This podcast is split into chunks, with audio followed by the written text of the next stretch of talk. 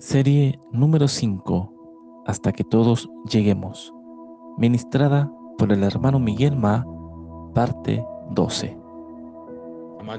Amados hermanos, amadas hermanas, vamos a continuar sobre Daniel capítulo 2. Ayer vimos el sueño del rey Nabucodonosor y hoy vamos a ver la interpretación de ese sueño. Eso es algo importante porque está ligado a las profecías de los acontecimientos de los tiempos finales. Entonces tiene una íntima relación con nosotros. Vamos a ver entonces lo que está en Daniel capítulo 2 a partir del versículo 36. Este es el sueño. También la interpretación de él diremos en presencia del rey. Entonces vamos a ver la interpretación de ese sueño. 37. Tú, oh rey, eres rey de reyes, porque el Dios del cielo te ha dado reino, poder, fuerza y majestad. Y donde quiera que habitan hijos de hombres, bestias del campo y aves del cielo. Él los ha entregado en tu mano y te ha dado el dominio sobre todo. Tú eres aquella cabeza de oro.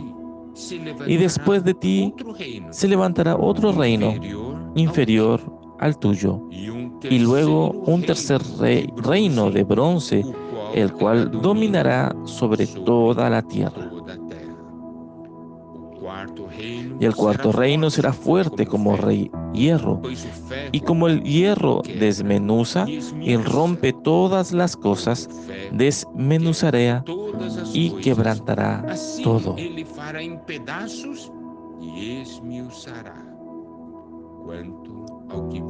Y lo que viste de los pies y los dedos, en parte de barro, cocido de alfarero, y en parte de hierro, será un reino dividido, mas habrá en él algo de la fuerza del hierro, así como viste hierro mezclado con barro cocido.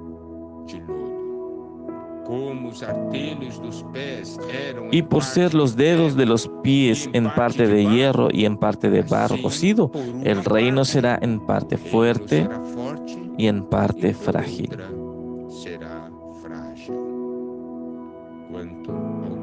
Así como viste el hierro mezclado con barro, se mezclarán por medio de alianzas humanas pero no se unirán el uno con el otro, como el hierro no se mezcla con el barro. Y ahora llegamos al versículo 44, presta atención. Y en los días de estos reyes, el Dios de los cielos levantará un reino que no será jamás destruido, ni será el reino dejado a otro pueblo. Desmenuzará y consumirá a todos estos reinos, pero él permanecerá para siempre.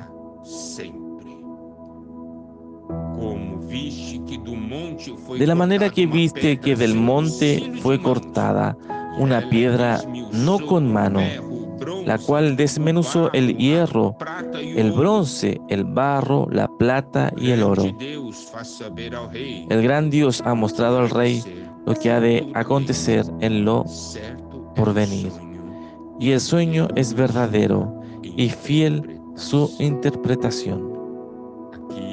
Aquí, entonces, podemos ver que esta gran estatua representaba los grandes reinos de este mundo, los grandes imperios.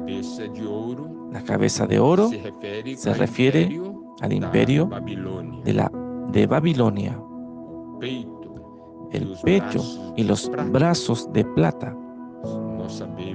Nosotros sabemos que el pecho y los brazos se compone de dos cosas, y ese es el imperio medo-persa.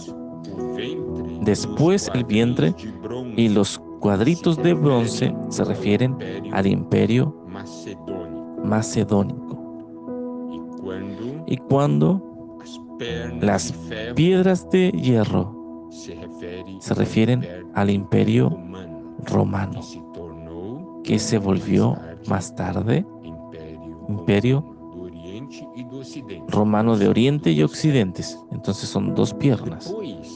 Después podemos ver los pies, parte de hierro y parte de barro cocido. Se refiere al último gran imperio de esta tierra, que es el imperio el cual el anticristo reinará.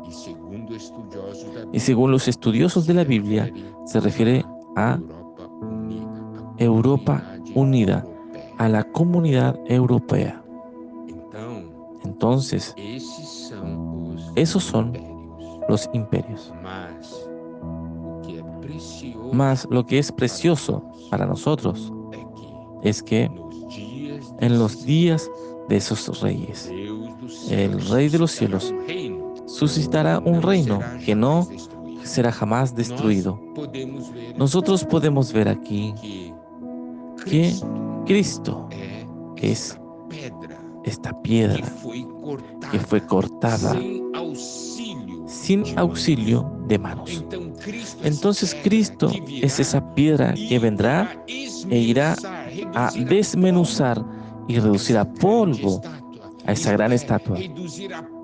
Esto es reducir a polvo todos los reinos de esta tierra.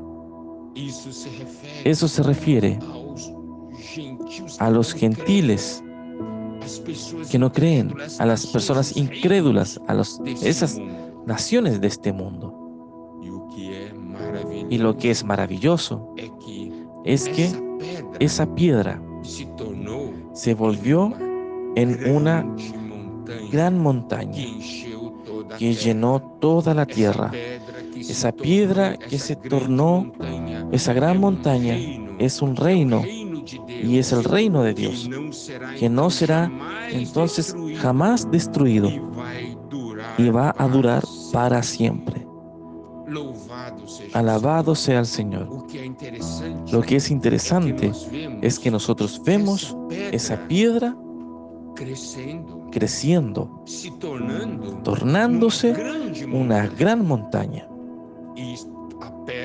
La piedra se refiere a Cristo, mas cada uno de nosotros, como pequeñas piedras, a medida que somos edificados sobre Cristo, nosotros vamos volviéndonos uno con Cristo.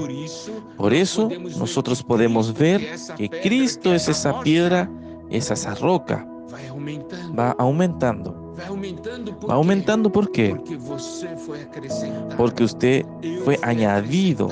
Usted fue añadido y va aumentando y aumentando. Esa piedra se refiere al reino. No es algo maravilloso. A medida que somos edificados sobre Cristo, nos volvemos uno con Cristo. Y Cristo, que es esa roca, va aumentando porque nosotros nos, nos volvemos uno con Él. Aleluya.